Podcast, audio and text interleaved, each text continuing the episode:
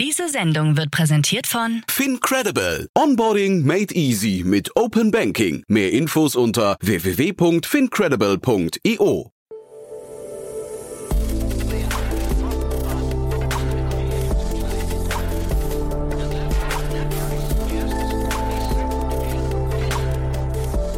Startup Insider Daily.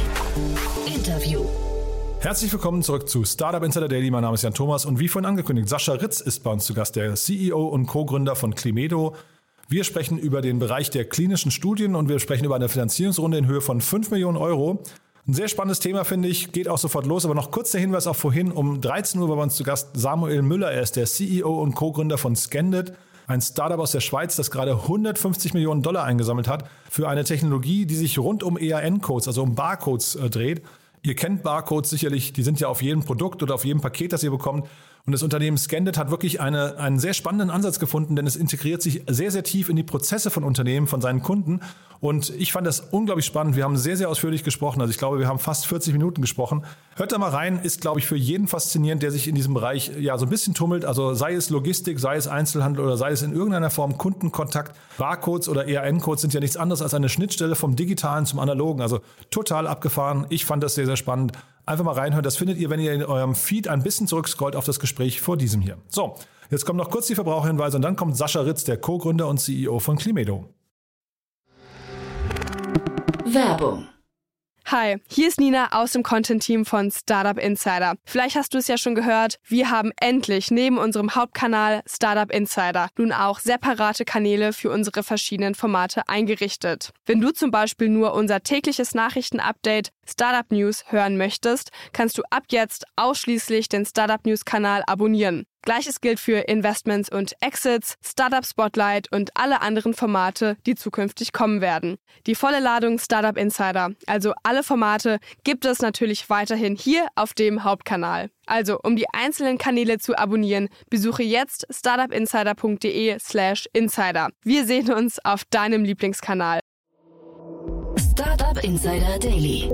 Interview. Ja, ich freue mich sehr. Sascha Ritz ist hier, Co-Founder und CEO von Climedo. Hallo Sascha. Hallo Jan, freut mich, dass ich heute hier sein kann. Ja, freut mich auch sehr und wir sprechen vor dem Hintergrund einer Finanzierungsrunde. Erstmal Glückwunsch dazu. Dankeschön. Klingt toll, klingt spannend, was ihr macht. Muss mich mal abholen. Ähm, ist nicht ganz mein Beritt, muss ich sagen. Kenne mich nicht ganz so aus da, aber ähm, es klingt so, als seid ihr irgendwo so ein bisschen im Bereich der medizinischen Marktforschung unterwegs. Ja, ich würde das sagen mal im weitesten Sinne. Also alles rund um klinische Studien äh, ist sozusagen unser, unser Milieu. Äh, wir haben eine Software entwickelt, in, mit welcher man sehr effizient jegliche Art von klinischen Studien durchführen kann. Das heißt, man muss sich vorstellen, ein äh, pharmazeutisches äh, Unternehmen oder ein Medizinprodukthersteller möchte ein neues Produkt auf den Markt bringen. Dann gibt es verschiedene Schritte, die sie durchlaufen müssen und der, der äh, letzte und kritischste ist natürlich dann die klinische Studie, in welcher man jetzt wirklich unter Beweis stellen muss, dass das Produkt äh, auch im Alltag funktioniert. Äh, und unsere Software hilft dabei, die verschiedenen Akteure zu vernetzen. Das heißt, den, den Hersteller gemeinsam mit den Krankenhäusern und damit auch mit den Ärzten hier die Daten strukturiert zu erfassen und am Schluss auch äh, zu visualisieren und in ersten Schritten auch auszuwerten.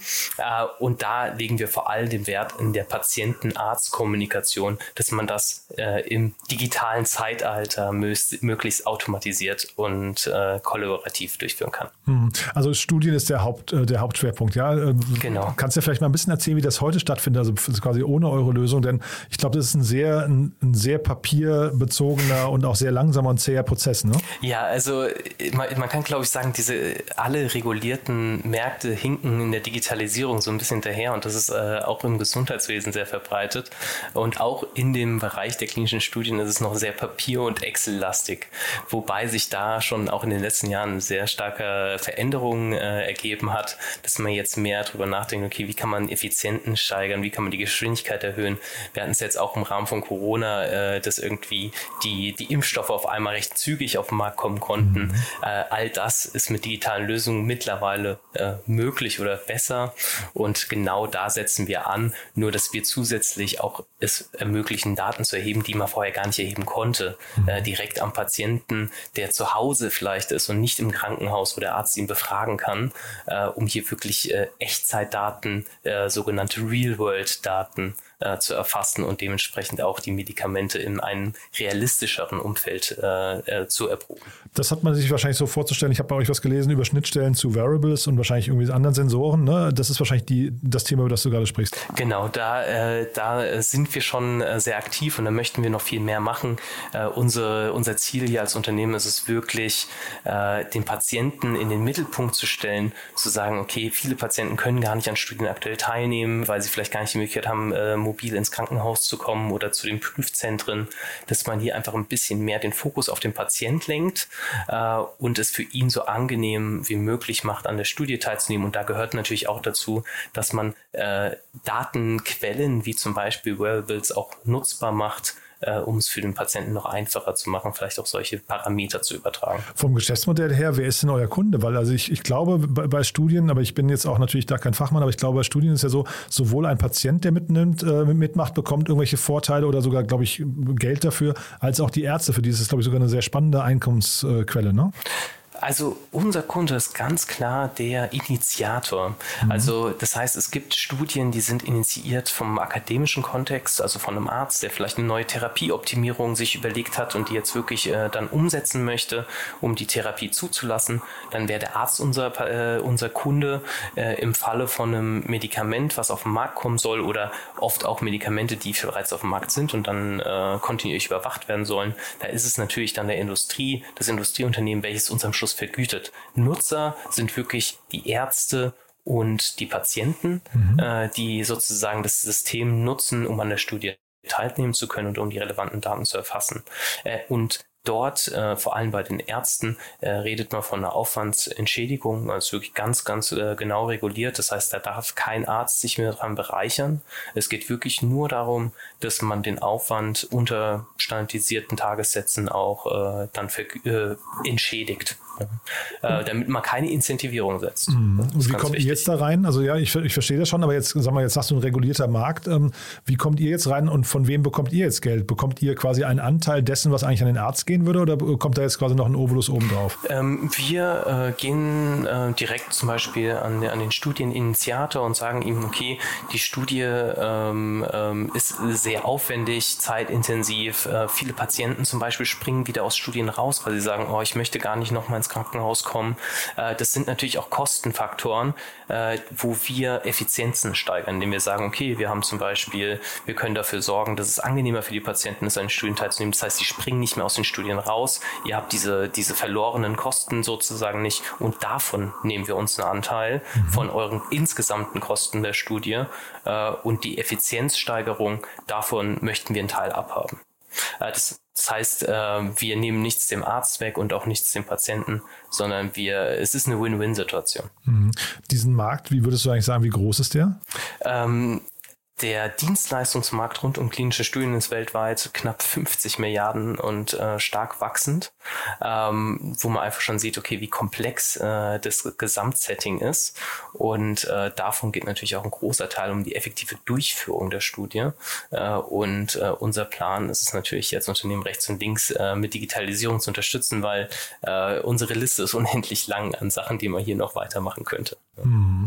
Das heißt aber 50 Milliarden, wahrscheinlich ist ja trotzdem auch ein sehr, sag mal, ein sehr breites Feld an Monetarisierungsmöglichkeiten. Ne? Wie siehst du jetzt eure Entwicklung in der nächsten Zeit? Was sind so die nächsten Schritte für euch? Für uns ist es jetzt erstmal wichtig, dass wir, ähm, wir, wir kamen ursprünglich aus den, aus den akademischen Instituten, wir haben wirklich die Software gemeinsam mit den, ich sage jetzt mal Endnutzern, den Krankenhäusern und den Ärzten entwickelt äh, und sind jetzt nach und nach mehr in die Industrie gegangen oder zusätzlich wurden wir da angesprochen und äh, gerade sind wir äh, mit den ersten pharmazeutischen Unternehmen wirklich dabei, äh, das Produkt nochmal auf, das, auf die nächste Ebene zu bringen. Das möchten wir voran, äh, vor, vorantreiben und äh, bisher sind wir im Dachbereich unterwegs, kriegen jetzt die ersten Anfragen auch aus den anderen Ländern in mhm. Europa und da möchten wir uns auch jetzt weiter aufstellen.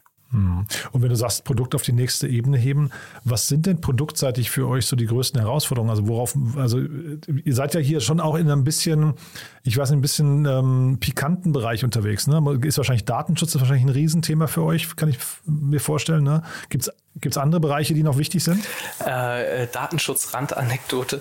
Äh, bevor wir die erste Zeile Code geschrieben haben, haben wir unser erstes Datenschutzkonzept geschrieben. Ah, okay. ähm, also äh, uns war durchaus bewusst, dass das ein äh, kritisches Thema ist. Mhm. Ähm, und klar, die, direkt äh, damit auch äh, Datensicherheit. Ja? Das ist das A und O. Ja. Und wir mhm. würden auch sagen, das ist unser, unsere Kernkompetenz wirklich am Schluss auch, dass wir diese, diese Daten sicher erheben können mhm. und nachweislich sicher auch verwalten halten können. Ne? Mhm.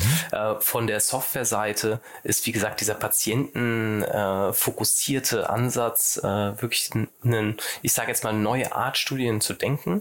Und da gibt es natürlich unendlich viele Möglichkeiten und Erweiterungen bis hin zu, äh, dass man sagt, okay, man nimmt jetzt nicht nur die, die, die Smartwatch von Apple, die äh, direkt die Daten überträgt, sondern man überlegt sich, ja gut, vielleicht gibt es in der Studie auch die, es ist erforderlich, vielleicht auch mal eine Blutprobe zu entnehmen und äh, dann können könnte natürlich der, der Patient äh, zum, zum Arzt um die Ecke gehen oder vielleicht kommt der Arzt auch zu ihm. Also es gibt mittlerweile erste Möglichkeiten, wirklich dann äh, auch den äh, Patienten direkt vor Ort äh, bei ihm zu Hause zu unterstützen und dass wir da wirklich unsere Services und Dienstleistungen und natürlich auch die Plattform an sich erweitern äh, durch ein breites äh, Partnernetzwerk im Hintergrund. Da äh, möchten wir jetzt im nächsten äh, Schritt sehr, sehr viel mehr investieren, sehr viel mehr machen. Hm.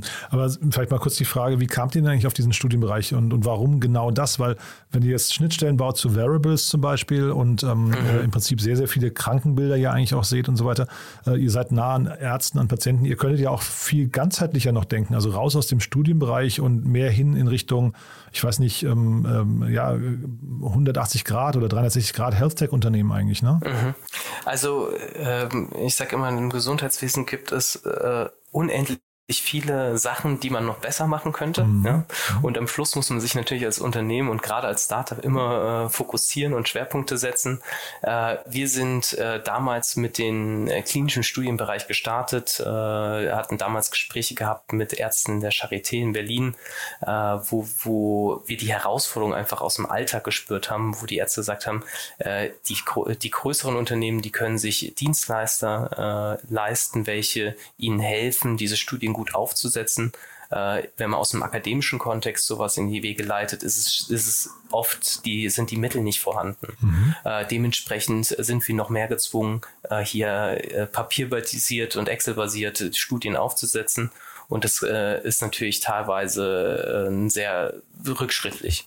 Und äh, damals hatten wir gesagt, okay, wir, wir helfen euch, wir entwickeln eine Software, mit welcher ihr diese Studien völlig autark und selbstständig durchführen könntet und äh, mit dem Ansatz wirklich hier zu helfen äh, und den Ärzten zu ermöglichen, diese, diese guten Therapieansätze, die sie haben, die sie aber aus finanziellen Gründen nicht auf den Markt bringen können, äh, zu ermöglichen mit einer Software, mit einer Do-it-yourself-Logik äh, ähm, äh, das zu realisieren. Und das kommt natürlich jetzt auch allen anderen zugute. Mhm. Dann lass uns mal über die Finanzierungsrunde noch ein bisschen äh, sprechen und vielleicht kannst du mal erklären, warum ihr euch für diese Investoren entschieden habt. Ne? Ähm, äh, ich kann es offen gestanden, ich, ich äh, kenne jetzt zum Beispiel Nauta Capital zu wenig. Westec Ventures, ähm, by the way, ist unser Nachbar hier, das heißt, die kennen wir ganz gut. Aber ähm, ihr, ihr, habt auch Business Angels dabei. Vielleicht kannst du mal so ein bisschen die Struktur der Runde beschreiben. Ja, ähm, wir äh, hatten die initial, die erste Zeit hatten wir das Unternehmen gebootstrapped, ja, initial mhm. mit öffentlichen Geldern. Dann haben wir die ersten äh, Healthcare-Experten, Angel-Investoren reingeholt und mit denen ich 2019 war das, äh, eine erste äh, siebenstellige äh, Runde abgeschlossen, also rein privat plus Westec Ventures. Und äh, ja, und jetzt äh, waren wir bereit für die nächste Phase. Äh, waren letztes Jahr profitabel, also es war jetzt nicht die Notwendigkeit, äh, hier irgendjemanden zu nehmen, weil wir die Notwendigkeit verspürt haben, an, an Geld zu bekommen, sondern äh, wir haben hier wirklich einen, den Markt uns angeguckt und haben uns ganz bewusst für, für Nauta Capital entschieden. Mhm. A, weil sie äh, in Europa sehr gut aufgestellt sind und wir vor allem Europa jetzt erstmal in der nächsten Phase äh, fokussieren.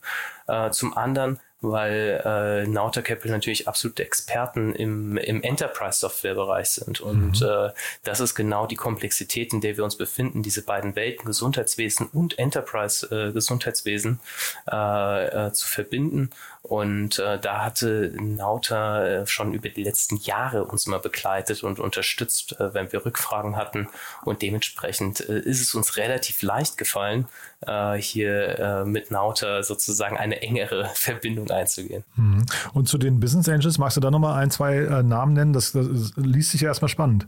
Ähm, äh, ich kann die leider jetzt nicht alle aufzählen. Mhm. Ähm, wir sind insgesamt haben wir acht äh, Business Angels aus dem Gesundheitswesen zusammen. Mhm. Ähm, ein Angel von uns ist äh, Professor äh, Christian Walwiner, äh, Gründer von äh, WMC mhm. Äh, hier in äh, München, einer der größten Healthcare-Beratungen in Europa, glaube ich, mittlerweile, mhm. welcher natürlich bestens vernetzt ist im, im Gesundheitsspektrum, äh, Gesundheitsmarkt, äh, uns hier schon äh, mit Rat und Tat äh, auch schon lange vor seiner äh, Zeit als Investor äh, unterstützt hat. Mhm. Und er hatte äh, bei uns als allererster Angel investiert und äh, seither und jetzt auch in der letzten Runde, muss man mal zusagen, haben die äh, Altinvestoren auch nochmal äh, signifikant ihre, ihre Investments erhöht gehabt, mhm. äh, so dass diese Runde von äh, 5 Millionen zustande gekommen ist. Super. Du dann vielleicht nochmal kurz einen Ausblick, wenn wir jetzt, ich weiß nicht, in einem Jahr widersprechen würden, was ist denn bis dahin passiert? Was meinst du? Ähm, in dem nächsten Jahr äh, wird es wie immer, also hättest du mich vor einem Jahr gefragt, hätte ich es auch gesagt, äh, haben wir eine spannende nächste Phase vor uns. wir äh, sind gerade knapp 60 Leute und äh, gehen jetzt in die dreistellige äh, in den nächsten zwölf Monaten. Ähm, wir ziehen äh, in ein äh, neues Büro äh, im Herzen Münchens, direkt am Hauptbahnhof, äh, wo ich natürlich jeden, der diesen Podcast hört, herzlich einlade, auch mal vorbeizuschauen. Mhm. Ähm, und abgesehen davon natürlich, wie es so wichtig in einem Startup ist, weiter fleißig Sales machen. Ja? Mhm.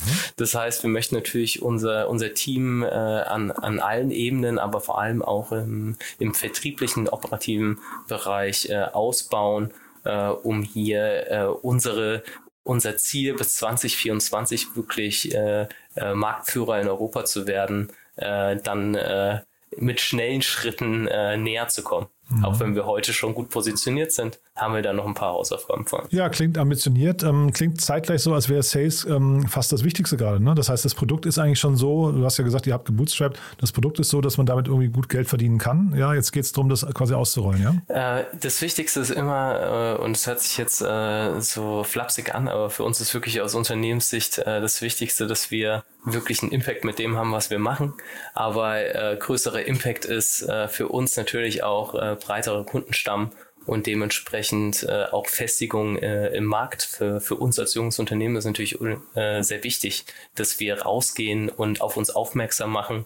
Und äh, da ist natürlich äh, Sales äh, der Schlüssel zum Erfolg, sage ich jetzt mal, ähm, weil ohne gesunden Sales äh, kein gesundes äh, Unternehmen. Ja. Hm, und äh, äh, ich komme historisch gesehen auch schon vor, vor Climedo aus dem Sales, deswegen ist das natürlich immer ein Augenmerk für uns, wo wir, wo wir einen besonderen Fokus drauf setzen. Super.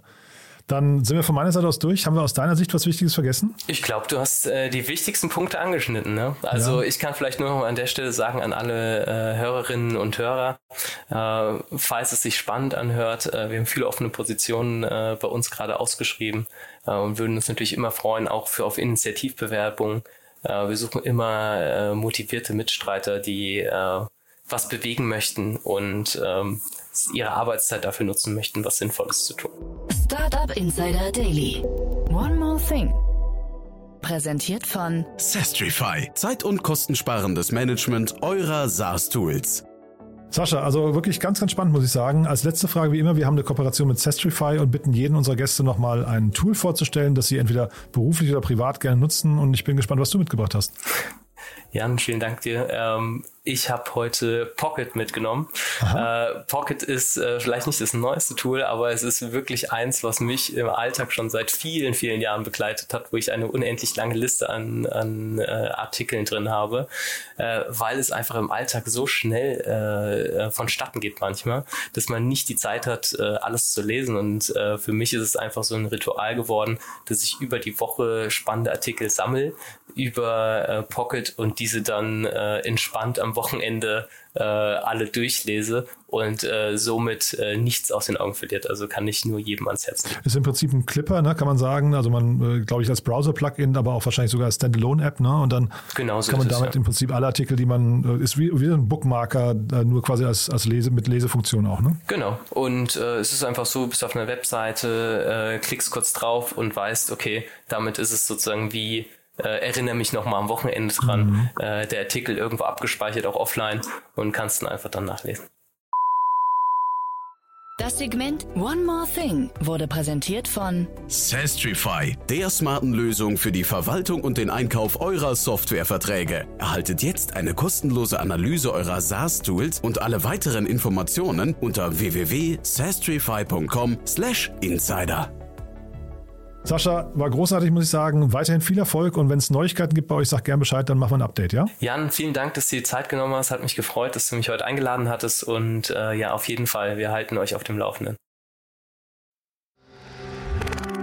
Werbung Hi, hier ist Moritz, Marketing und Growth Manager bei Startup Insider. Wenn du über die verschiedensten Themen immer auf dem neuesten Stand sein möchtest, dann empfehle ich dir auf jeden Fall unsere Newsletter auszuprobieren. Von unserem täglichen Morning Briefing Startup Insider Daily zu unseren themenspezifischen Newslettern wie Krypto und Web3, Investments und Exits oder KI Kompakt bist du mit unseren Newslettern immer top informiert. Falls du interessiert bist, kannst du dich jetzt ganz einfach kostenlos anmelden und zwar unter startupinsider.de/slash insider. Startup Insider Daily, der tägliche Nachrichtenpodcast der deutschen Startup-Szene. So, das war Sascha Ritz, der Co-Gründer und CEO von Climedo. Damit sind wir durch für heute. Ich hoffe, es hat euch Spaß gemacht. Wie immer die Bitte, empfehlt uns gerne weiter. Wir freuen uns immer über neue Hörerinnen und Hörer, die uns noch nicht kennen. Dafür schon mal vielen Dank an euch und ja, ansonsten euch einen wunderschönen Tag und hoffentlich bis morgen. Ciao, ciao.